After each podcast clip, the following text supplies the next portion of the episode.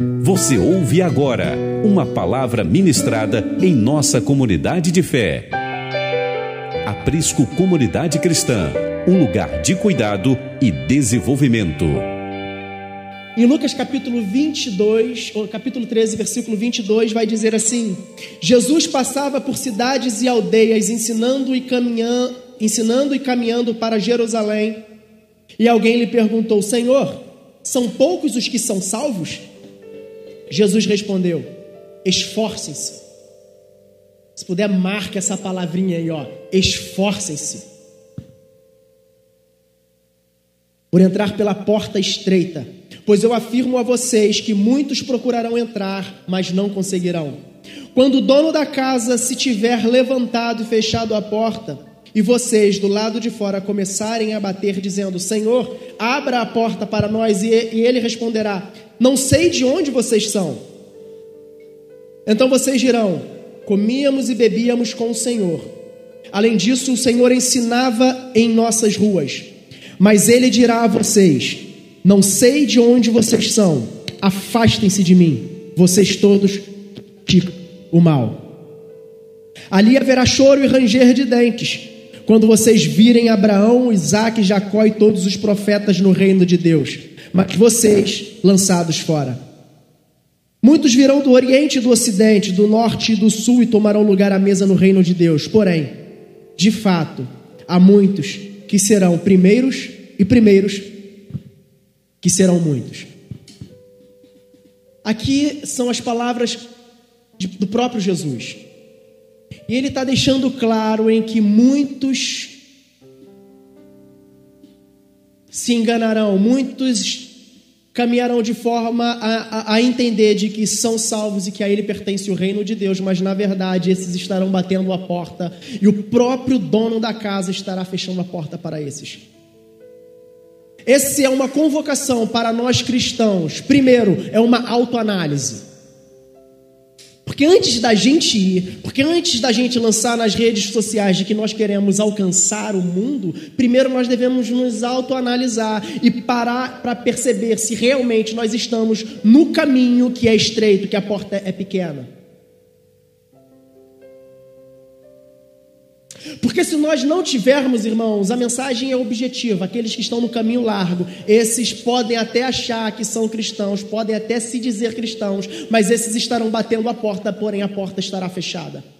E do lado de fora haverá choro e ranger de dentes. Não há romantismo. Jesus é lindo, Deus é belo, sim. Mas a verdade é que muitos estavam comendo e bebendo, é o que a palavra está dizendo. Muitos, muitos irão dizer, mas Senhor, nos assentamos. Senhor, fizemos tanta coisa em Teu nome. Mas a porta vai estar fechada.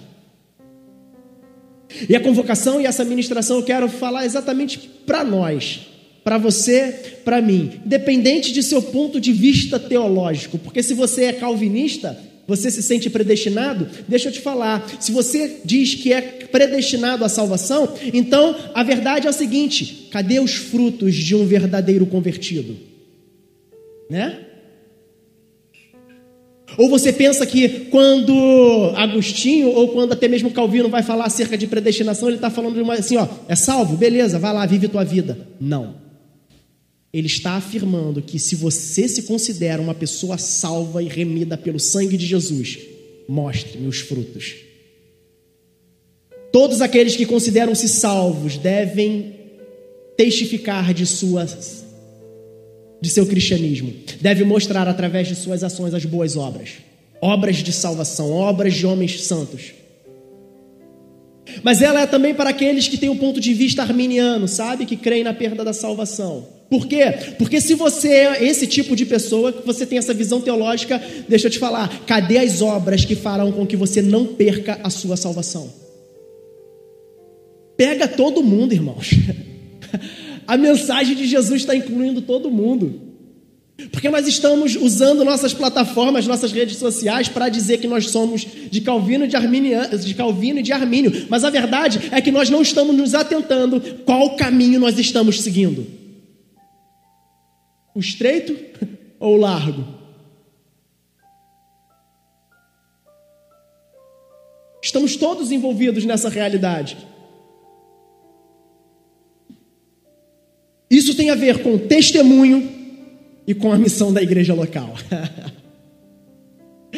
Porque se você acha que consegue ser crente fora de uma missão, fora de uma igreja, você está enganado. Eu falei quinta-feira acerca do zelo pelo corpo. Zelo pelo corpo, zelo pelo corpo de Deus. O que é o corpo de Deus? É a igreja de Cristo, em que Cristo é o cabeça. Logo, não somos corpos de Deus, somos membros de um corpo. Se esse membro não está no corpo, que é a igreja de Cristo, a palavra vai afirmar que o corpo é a igreja. Se você não está inserido, querido, é urgente. É urgente. O chamado é urgente para que você possa congregar para que você possa estar inserido numa igreja local. E se você não veio quinta, mas se você também não veio sábado, você perdeu uma ótima aula.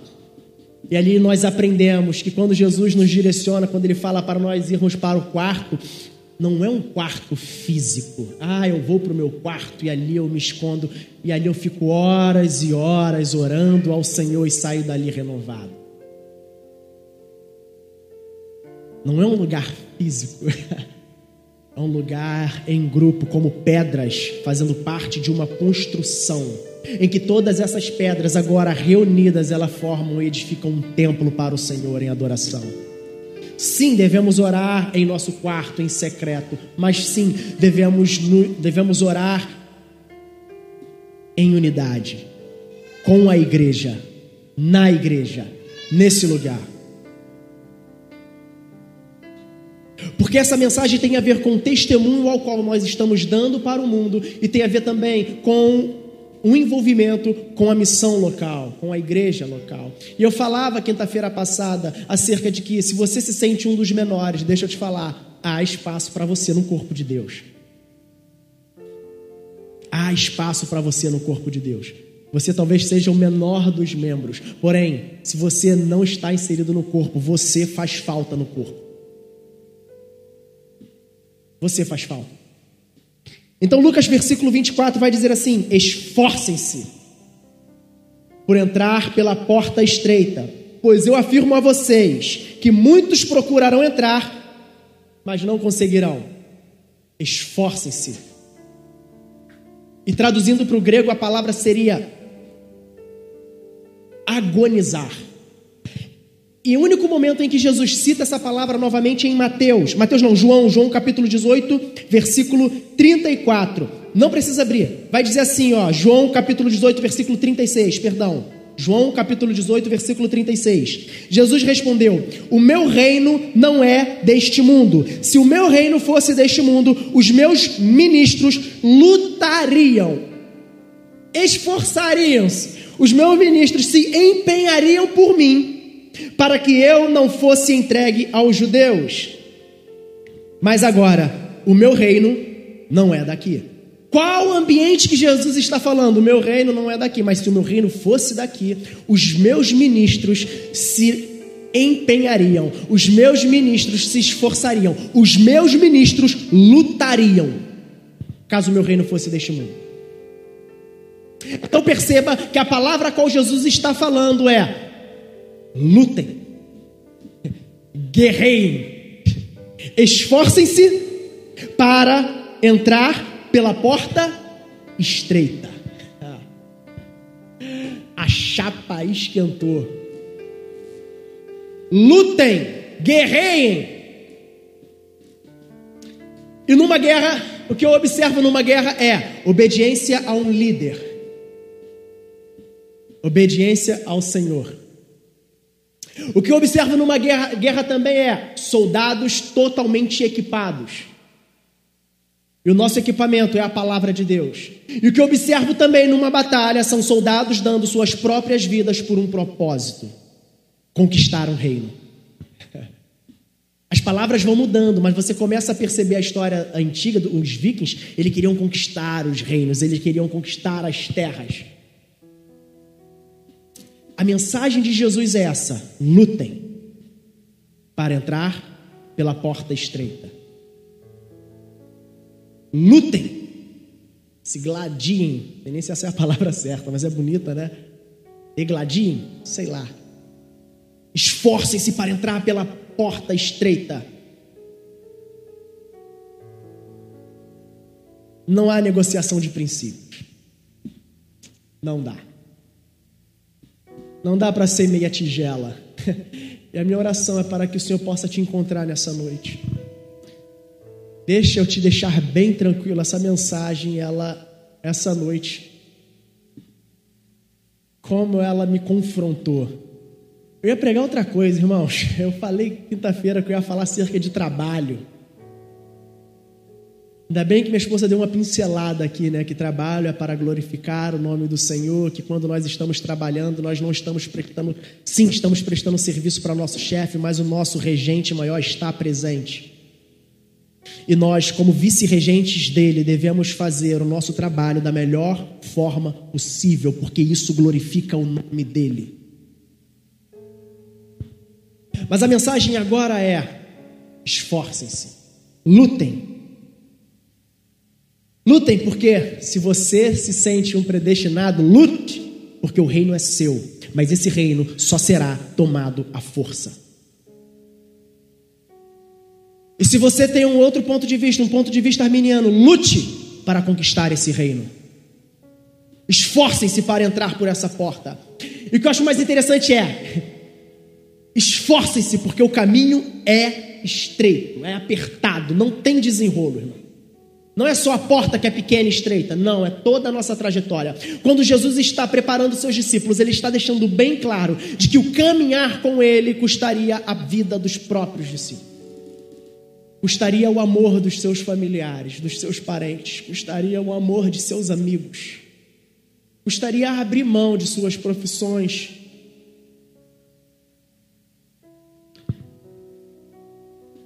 pergunta que eu faço é: quem fecha a porta? é o dono da casa, cara. Porque o dono da casa ele não tem compromisso com aqueles que não se submetem à sua vontade. E quando eu falo acerca de nós termos um lugar para congregar, eu quero tirar até a tua fantasia da sua mente, que essa, essa semana não, faz um tempo já estava conversando com uma pessoa, ela falou, ah não, eu parei de ir para a igreja porque eu estou muito frustrada. Eu falei, mas por que você não procura outra? Não, não, eu estou super bem e agora eu estou até dizimando, eu estou comprando cesta básica e estou abençoando uma família que isso está sendo muito melhor. Você está fazendo obra de caridade, querido. Você está fazendo obra de caridade, é legal. Mas a vida que você tem foi Deus que te deu. O emprego que você tem foi Deus que te deu. Com a habilidade que você tem para executar no seu trabalho, uma habilidade que o próprio Deus te deu. Devolva o que é dele. Devolva aquilo que é do Pai.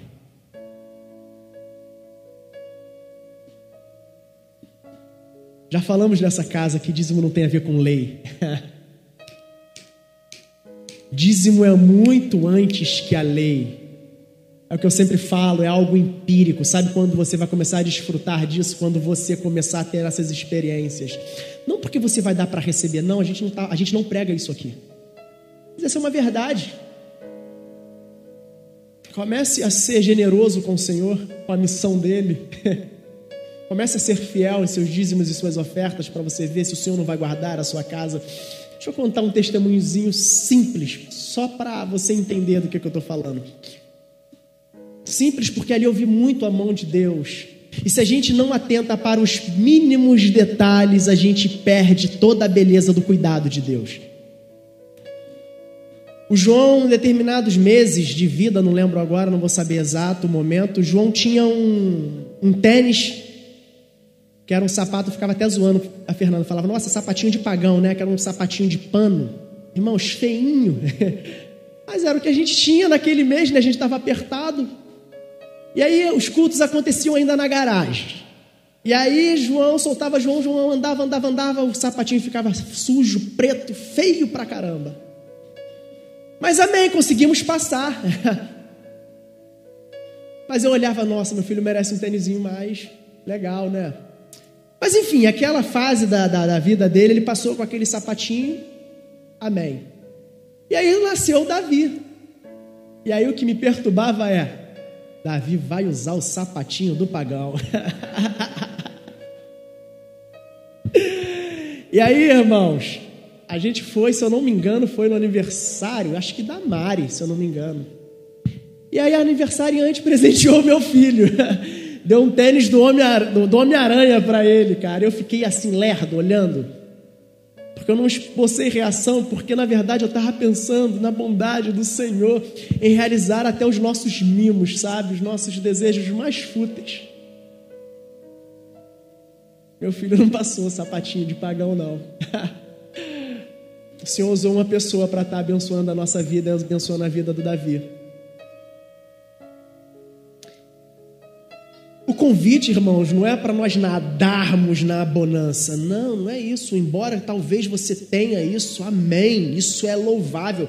Glorifique a Deus por você ser próspero, por você ser rico, por você adquirir riquezas desse mundo. Mas que essa riqueza não venha te tirar do lugar que é devido somente a Ele. Prosperidade com Deus não vai apontar para uma vida bastarda de recursos, mas vai apontar para o Senhor suprir todas as suas necessidades. Talvez seja um sapatinho.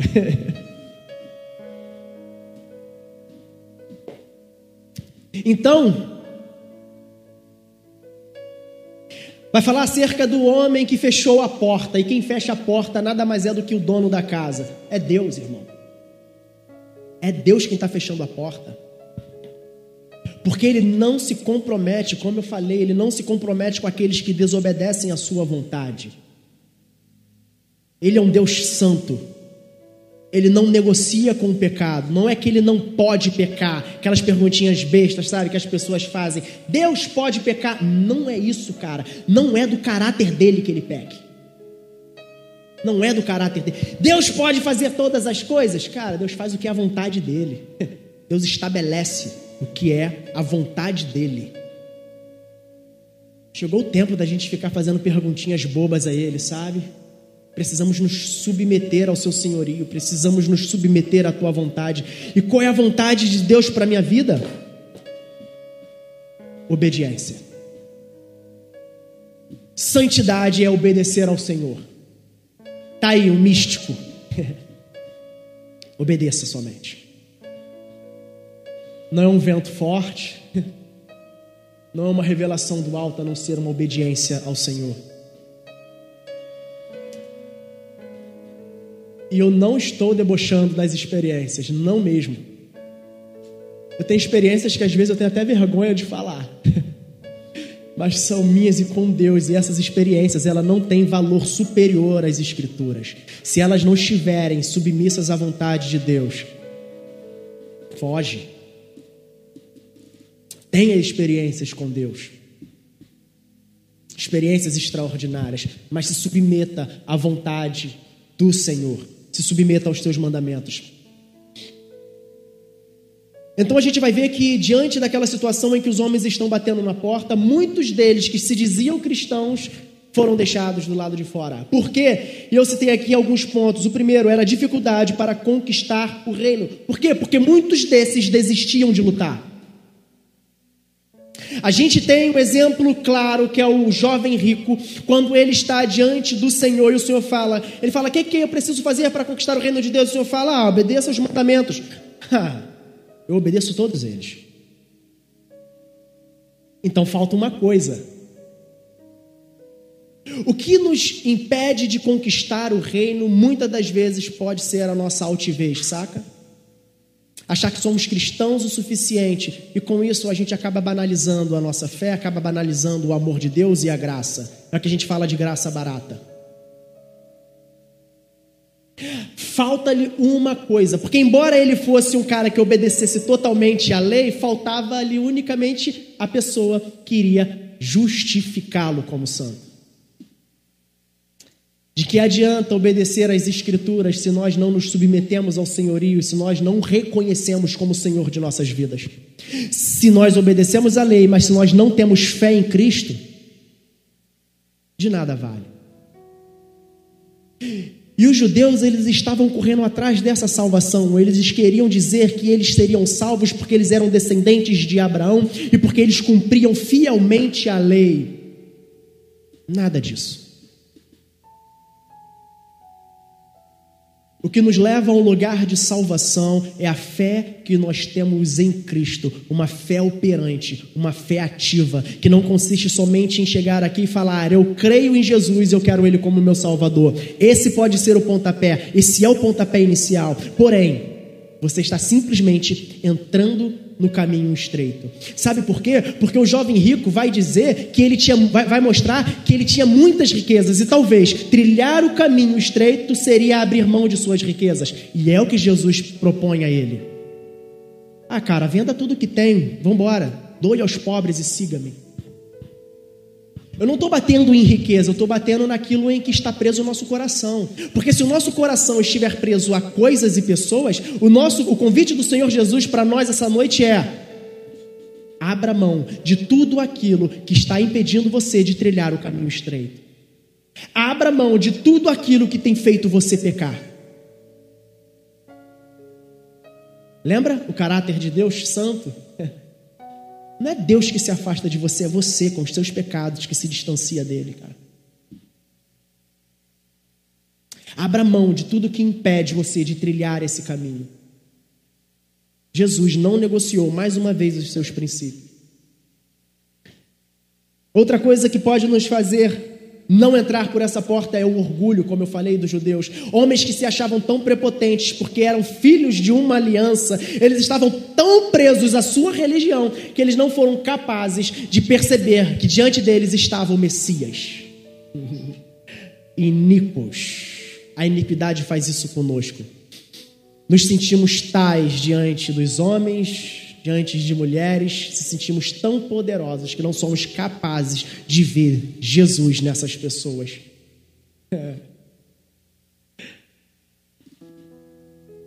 O convite é para morrer, irmãos. Essa é a mais pura verdade.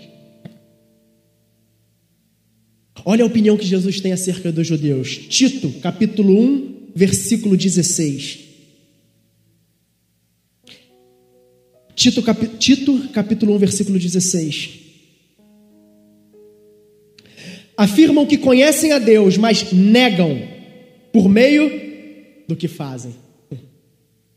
É por isso que são abomináveis, desobedientes e reprovados para qualquer boa obra.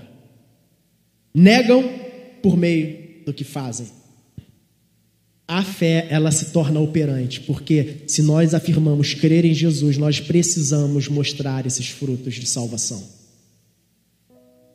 Entende que a mensagem ela tem a ver tanto com um ponto de vista teológico quanto de outro? A gente aqui não está falando sobre teologia sistemática, mas se nós somos cristãos, deixa eu te falar, cara, você é salvo que nada. Se você não mostra os frutos, se você não vive uma vida santa, cara, caminho que você está não tem nada a ver com o caminho que te leva à salvação. Ah, mas está difícil. Sim. Mas se não existe em você o desejo de se purificar, se não há o desejo em você de se santificar, deixa eu te falar, reveja a sua fé. Porque, embora nós cheguemos a esse lugar cheio de pecados, cheio de marcas, chegamos a esse lugar trazendo alguns princípios mundanos, você vai ser bem abraçado aqui, você vai ser aceito nesse lugar, como todos os outros foram. Mas é importante que a partir de hoje você queira caminhar abrindo mão daquilo tudo. E eu entendo que no processo de santificação custa breve tempo de a vida toda. A gente vai se deparar com homens e mulheres que conseguem abrir muito rápido mão daquilo que aprisiona essas pessoas ao pecado. Mas a gente também vai ter contato com pessoas que estão ali, dia após dia, tentando abrir mão, mas não conseguem. Mas elas estão arrependidas. Elas se lamentam todas as vezes. Porque o que ela quer é se purificar, embora o pecado não tenha deixado, deixa eu te falar, não desista. Não desista. Mesmo que esse processo custe, não desista. E isso eu falo não é dando a você liberdade para pecar. Não é isso que eu estou falando. Eu estou falando para você se agarrar e se firmar em Cristo, para que assim você possa resplandecer a imagem de filho obediente a Deus. Precisamos dar testemunho de quem somos. Precisamos dar esse testemunho. E o que me deixa mais impressionado é que a palavra vai dizer que esses que ficaram do lado de fora, de fora comiam, bebiam com o mestre. Esses que estavam do lado de fora, eles diziam ser cristão. Dizer ser cristão não te dá uma identidade. Porque a gente corre o risco de estar sendo moldado pelo mundo e carregando o título de cristão, sem ser. Porque a fé é ativa, ela necessita de um testemunho. Então precisamos dar esse testemunho para o mundo ver, para o mundo ouvir. A palavra ela é, é ela tem uma autoridade a partir do momento em que aquilo que eu estou falando para o ímpio, eu estou vivendo. Como é que eu vou falar para um cara, cara, liberta, se liberta do vício se eu sou um alcoólatra? Chega a ser incoerente. Não estou falando acerca da verdade. A palavra de Deus é a verdade. Quando você chega para uma pessoa e fala, Jesus te ama, Jesus pode te curar, Jesus pode te libertar desse vício, você está falando a verdade. Ela não vai deixar de ser verdade. Porém, o seu testemunho sendo incoerente, complica a situação. Beleza, você pregou a palavra, agora vamos viver. Porque o caminho é estreito. Jesus dá uma alternativa. é o caminho da porta larga. É a perdição. Porque nesse caminho só existem esses dois: ou o caminho da salvação, ou o caminho da perdição eterna. Qual a nossa maior ameaça? Jesus percebeu que, mesmo que uma pessoa peque contra nós, essa pessoa não tem o poder de roubar de nós a salvação. Pegue um assassino, um serial killer da vida. Digamos que essa pessoa chega e mata um cristão. Ela cometeu um pecado. Ela deve pagar por seu pecado. Mas o pecado dela não teve poder para tirar a salvação desse servo de Deus. Para que, que isso aponta? Que o maior perigo da nossa vida cristã e o que pode nos afastar dessa salvação, dessa intimidade com Deus, são os nossos próprios pecados não é o pecado alheio. Talvez o pecado do irmão sirva para nos amadurecer na caminhada, sabe? Talvez o pecado do irmão vai fazer com que a gente possa amá-lo querendo matá-lo, sabe? Estamos sendo direcionados para um lugar de amadurecimento, mas aquilo que nos distancia ou aquilo que mata a nossa fé é unicamente nossos próprios pecados. O problema todo é porque nós ainda não percebemos que não estamos dando crédito às palavras de Jesus. O erro está aí. Não acreditamos no que foi anunciado, não acreditamos no que está escrito. Dizemos que somos cristãos, dizemos que queremos morar eternamente com Deus, mas nem, muito, mas nem sempre nós cremos de que Ele retornará para buscar a sua igreja. Se você não crê que Jesus retornará, reveja seu evangelho. Jesus voltará ah, para buscar a sua igreja. Linda, pura. Não cremos na palavra de Deus. E um exemplo claro que eu dou disso é quando Jesus convida os discípulos e fala: Vamos atravessar o mar da Galileia, vamos para o outro lado. Vem uma tempestade. O que, que os discípulos fizeram? Mestre, a tempestade vai nos matar. Atentem, qual foi a palavra de Jesus? Vamos o quê? Atravessar para o outro lado. Ter fé em Jesus não quer dizer que as tribulações não virão. Se Jesus prometeu uma morada eterna com Ele, se Jesus prometeu te levar para um lugar onde não haverá dor, se Jesus prometeu te levar para um lugar que não haverá tristeza, fique tranquilo, simplesmente creia. Agora, no mar da Galileia pode vir tempestade. No mar da Galileia pode vir ventania. No mar da Galileia pode vir, sei lá, um tsunami. João está apaixonado agora por tsunami. Está vendo tsunami direto. no transitar até encontrar Jesus, até que a palavra dele seja cumprida, deixa eu te falar, a fé nele não vai te livrar de uma vida difícil. Jesus está deixando claro isso. Porém, embora a sua fé tenha se balanceado, deixa eu te falar, ainda dá para buscar o recurso, ainda dá para buscar a salvação, ainda dá para confiar, porque afinal de contas, mesmo que, me, embora os discípulos tenham se amedrontado, o que, que eles fizeram? Vamos chamar o Messias. Vamos chamar Jesus. Porque só Jesus pode acalmar essa tempestade. E aí ele chama, o que, que Jesus faz? Puf, parou a tempestade. A fé que eles tinham não foi capaz de mostrar tão grandeza havia no poder de Jesus, que eles ficam aterrorizados. Quem é esse? que até o mar faz acalmar. quem é esse que acalma a tempestade? Ora, vocês foram chamar quem? Jesus, então era para quê? Para Jesus chegar e falar aí, vamos morrer? Não, a palavra era: vamos chegar do outro lado, nós vamos atravessar esse mar. Esse tremor aconteceu até com Herodes. Muitos dizem que Herodes era saduceu, alguns vão dizer isso. Quando é questionado a Herodes quem é Jesus, ele fala: ah, deve ser a reencarnação do próprio João Batista.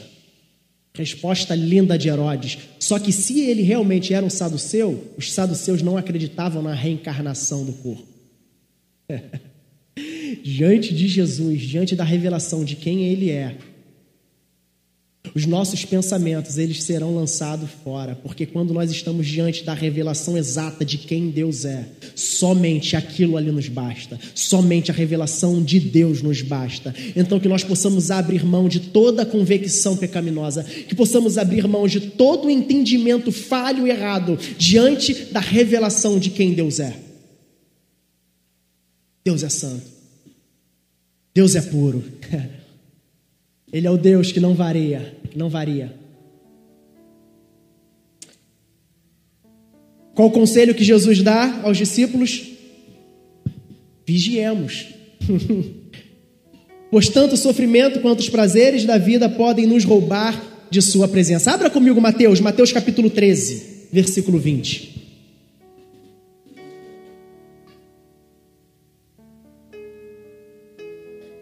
Mateus capítulo 13, versículo 20.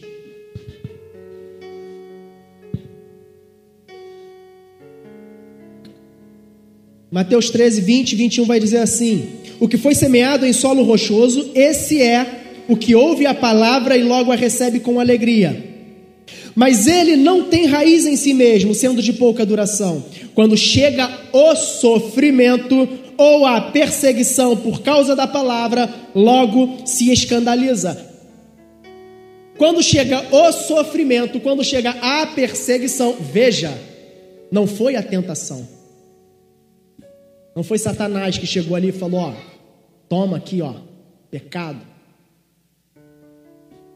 Fernanda que me ensinou isso. Muitas das vezes o que vai nos distanciar do propósito é o sofrimento, não as tentações de Satanás. Satanás está levando culpa de algo que ele nem está envolvido.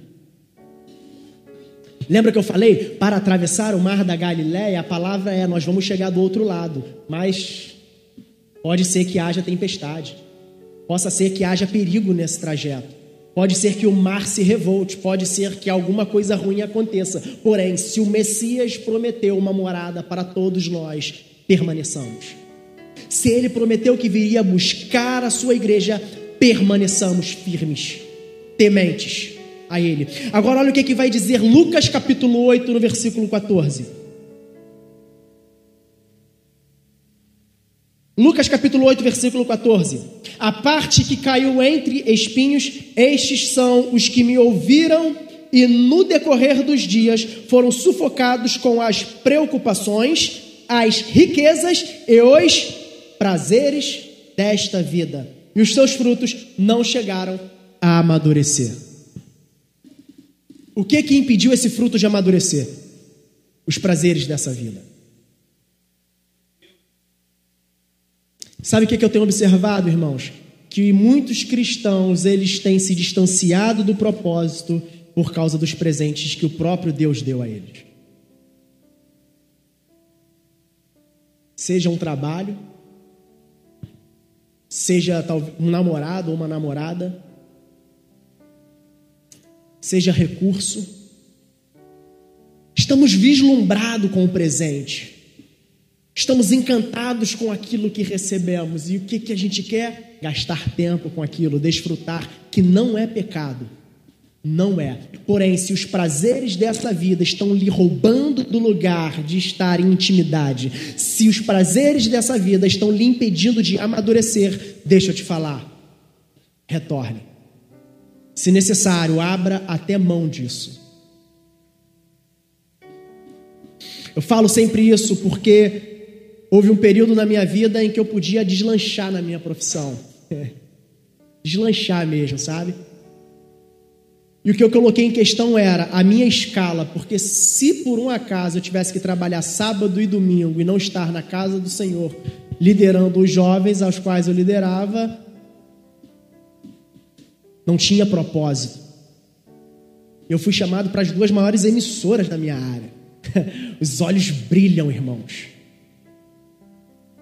A oferta vem ao ponto de você falar: ah, Isso é o que Deus quer para mim. Só que isso ia me roubar todo sábado e todo domingo de estar em comunidade. Isso ia me roubar todo sábado e todo domingo de estar no corpo.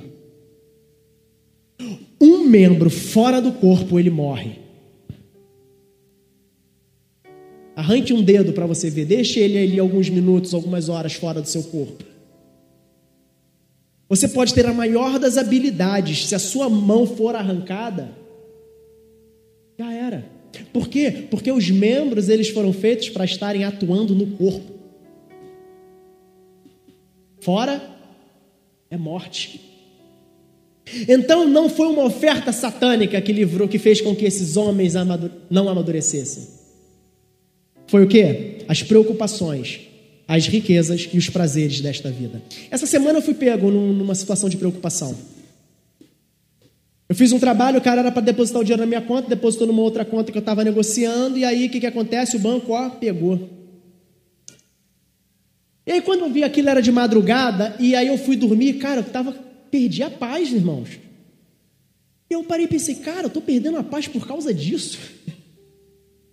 Eu comecei a orar, Senhor, isso não pode me roubar do lugar de estar totalmente em contato contigo. Isso não pode tirar a paz que o Senhor me deu.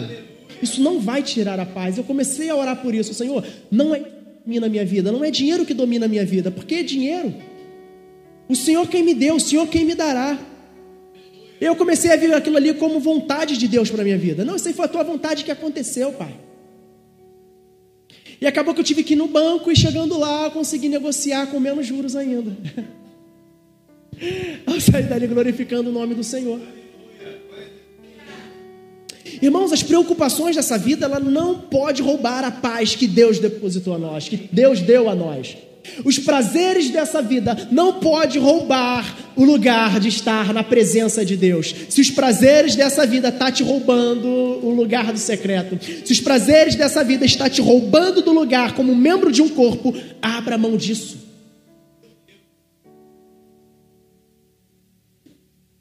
Por quê? Porque isso não vai permitir que você amadureça. É o que a Escritura diz. Então o que, é que nós precisamos fazer? Lutar diariamente. Eu lancei uma frase essa semana nas redes sociais e eu quero compartilhar com vocês. Ela diz assim: Martinho Lutero, pensei que o velho homem tinha morrido nas águas do batismo, mas descobri que o infeliz sabia nadar agora tenho que matá-lo todos os dias. Pensei que o velho homem tinha morrido na água do batismo. Ah, cara era bom em natação. Era tipo um Phelps. Sabe nadar. Tem essa habilidade. É um caminho de morte todo dia. É um caminho de sacrifício todos os dias. Porque, como eu falei, negar a nossa própria vontade, a nossa carne, vai chegar um momento em que vai estar em conflito com amizades, com relacionamentos, com família. A pergunta é: a quem obedeceremos? A quem nos submeteremos? Não estou dizendo que é para odiar a família, não. Minha família é muito festeira, meus irmãos. Vocês não têm noção. É muito família mesmo, muito unida. Meus parentes, né? Meus primos e tudo. Mas essa alegria não pode me tirar do lugar de estar na presença de Deus. Essa alegria não pode me tirar do lugar em que, se eu creio nesta verdade, eu devo me submeter a ela.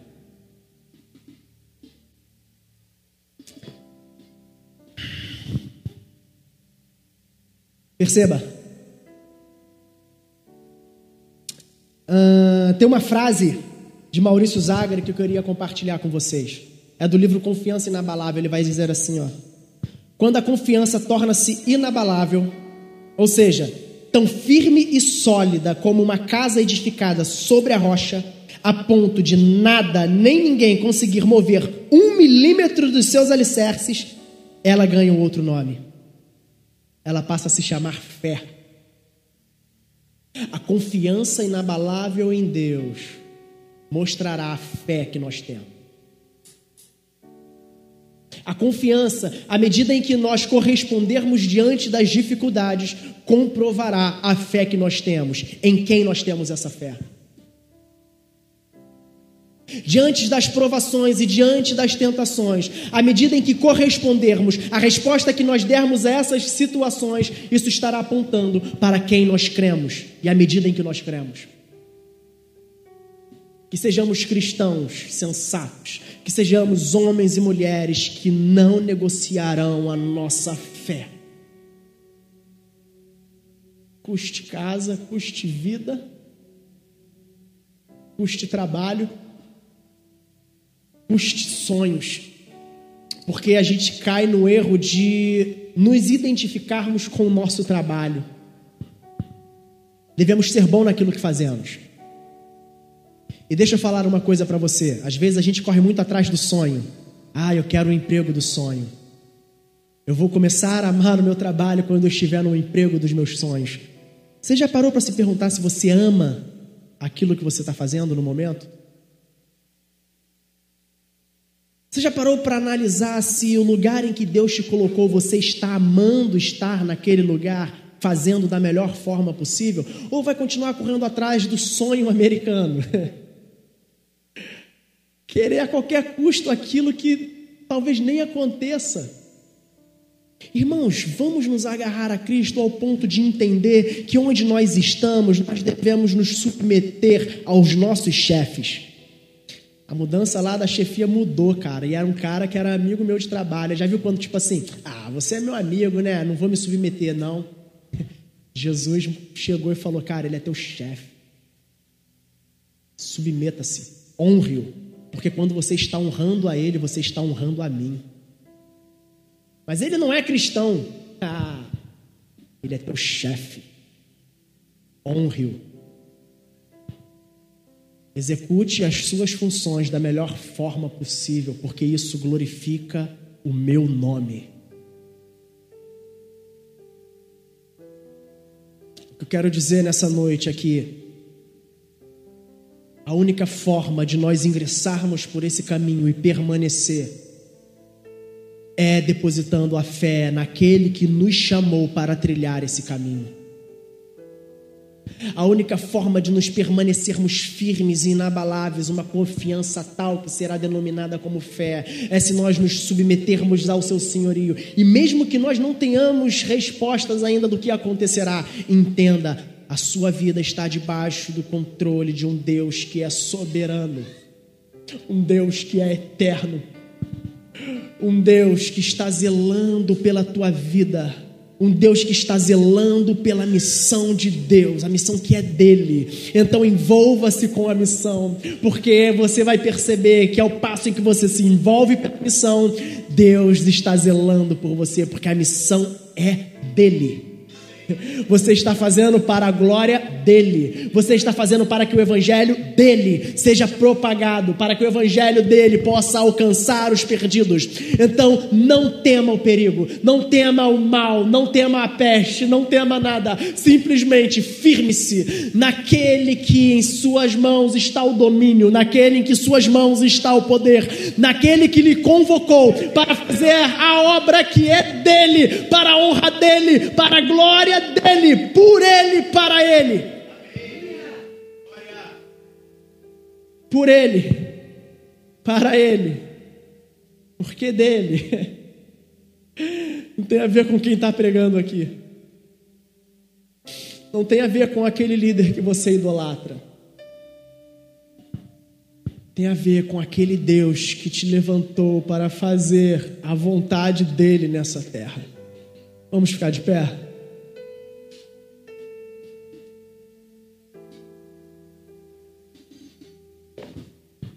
A palavra pode ser dura, mas Deus, se Ele te chamou, é porque Ele depositou uma confiança em você. Porque Deus não nos chamou para ficarmos no meio do caminho. Deus não nos chamou para nos afogarmos na medida em que nós estamos atravessando o mar da Galileia. Se fosse assim, ele falaria: vamos montar no barco porque a gente vai morrer afogado. Simples. Jesus não engoda os seus filhos. Jesus não mente para os seus filhos. A promessa é clara, olha só, vamos embora, vocês vão morar comigo eternamente, o lugar é sensacional. Porém, nessa caminhada haverá muitas lutas. Vocês vão ter que lutar por aquilo que eu estou prometendo a vocês. Vocês vão ter que se esforçar. Vocês vão ter que estar vigilantes. Eu fico vendo, cara, quantas vezes a gente quer fazer algo extraordinário, mas já reparou aquela pessoa que faz algo extraordinário, tipo assim, algo espantador lá no mundo, mas quando chega para Jesus ele é simplesmente mais um na multidão? A paixão por fazer um estrago no mundo não foi convertido em uma paixão para fazer com que o reino se expanda. Dava-se a própria vida para, sei lá, para pichar um muro, subia viaduto, pichava de cabeça para baixo, fazia várias loucuras, porém se converteu. Cadê essa loucura toda, cara? Ah, eu sou fã do pastor Lucinho, meu irmão. sou um discípulo dele, cara.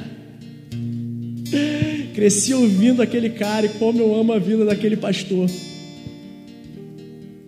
Um cara que está aí ó, há anos incentivando adolescentes e jovens a fazerem loucuras por Jesus. Ah, eu fiz muita doideira também, cara, ouvindo as pregações dele. Acho que às vezes não falta isso, sabe?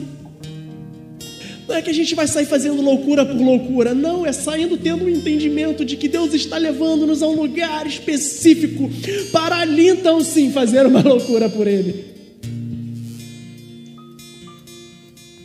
Esses últimos dias eu estava falando, Senhor, eu só estou contando testemunho antigo, Pai. Eu quero continuar fazendo aquelas loucuras que eu fazia.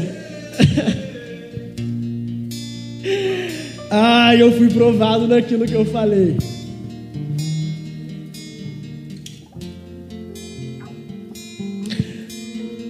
O Senhor me deu uma direção E eu fiquei questionando. Entenda, não questione os direcionamentos de Deus. É por isso que eu, quando comecei esse culto, eu comecei orando por uma pessoa que estava tentando acabar com a própria vida, porque eu entendi que era uma direção de Deus. Se você não acredita, irmãos,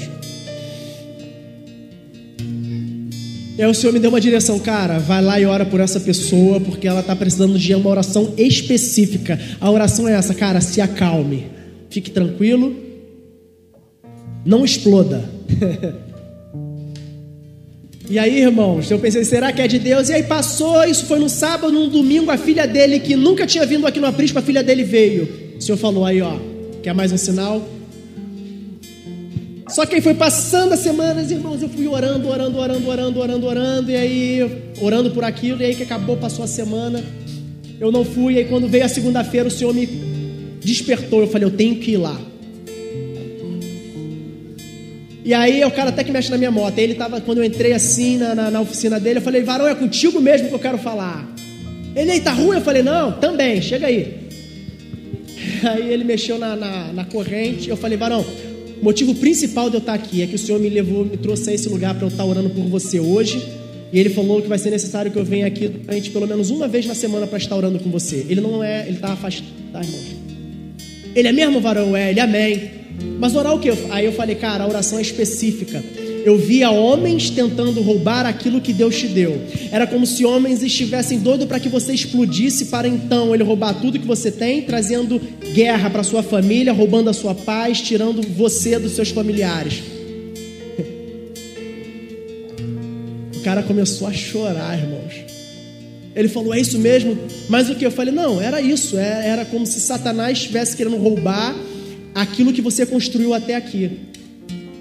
Ele falou: É de Deus. Na semana do, do, do feriado, uns homens encapuçados pularam na minha casa e levaram meu carro. E varão, a única vontade que eu tinha era de explodir, mas eu não entendi por que eu permaneci calmo.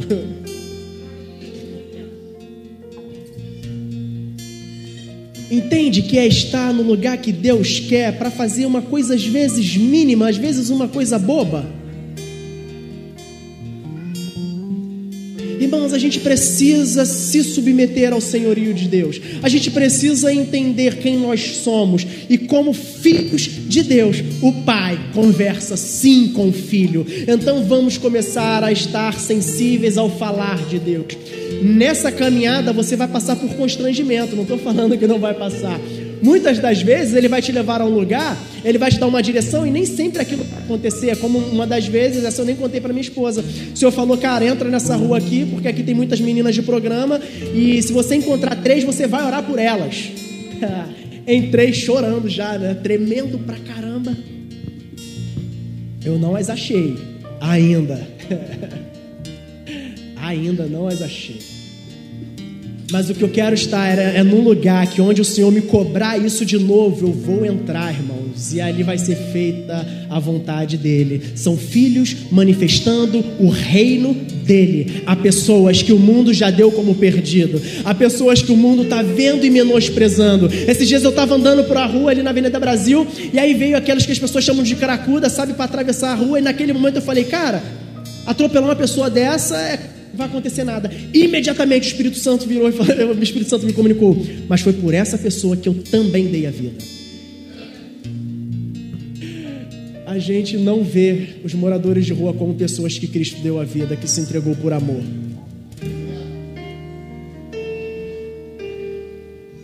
Que possamos entender quem somos.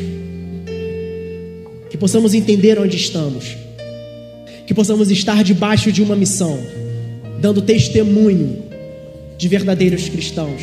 Que possamos estar sensíveis ao falar de Deus, que possamos estar sensíveis ao mover de Deus. Jovens, vocês foram chamados porque vocês são fortes, cara. Vocês são fortes. Bota isso na tua cabeça. A vida para o Evangelho não é para ser careta, não.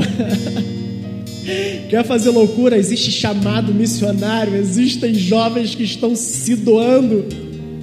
Existem jovens que já perderam a sua identidade porque estão esperando uma única oportunidade de pregar o Evangelho, e pode ser que quando ele pregue, ele morra.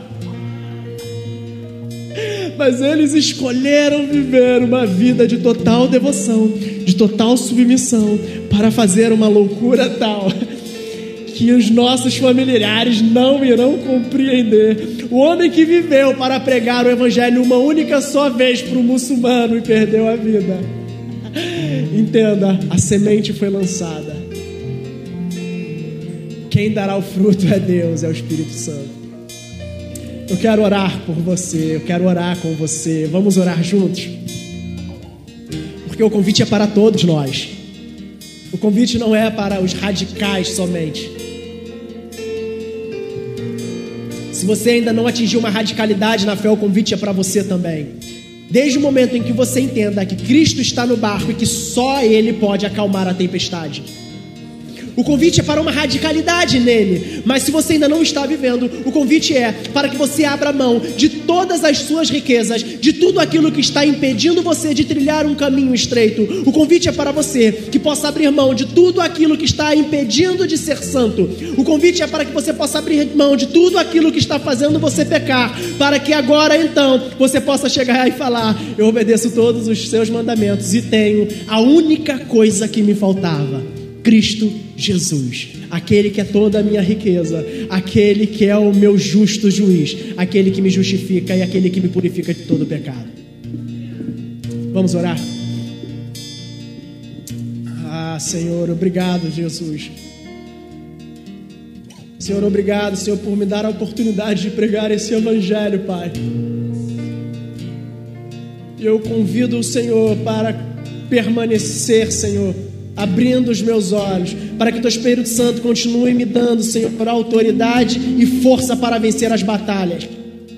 Força para vencer as tentações, mas que os meus olhos estejam atentos também, para que se algum momento os prazeres dessa vida tentarem me roubar de ti, eu venha ser radical, Pai. Eu oro, Senhor, para aquele que está fraco, Pai, para aquele que está oprimido, Senhor para aquele que não está conseguindo viver uma vida de santidade, eu oro, Senhor, para que o Senhor o levante com força, para que o Senhor o levante com determinação, para que o Senhor o levante que ele possa perceber o lugar de filho que ele é, um filho amado, e para que ele possa entender a convocação que o Senhor convocou para trilhar por um caminho estreito, para lutar por um reino, para brigar por um reino, para guerrear por um lugar no teu reino, Pai. Que a convocação, Pai, seja para todos e que todos possam se sentir convocados. O convite de um Deus que é amor e que se entregou para que nós possamos agora em Ti fazer obras nessa terra dignos de honrar o Teu santo nome, Pai. Jesus, alcance aquele que acha que não tem mais valor. Alcance aquele que acha tão pequeno, Pai. Toque no coração, Pai. Eu quero orar agora específico por aqueles que ainda não se. Eu quero orar agora em específico por aqueles que se distanciaram do teu caminho. Aleluia. Quebrante o coração, Pai. Que haja conversão, Pai. Que haja retorno, Senhor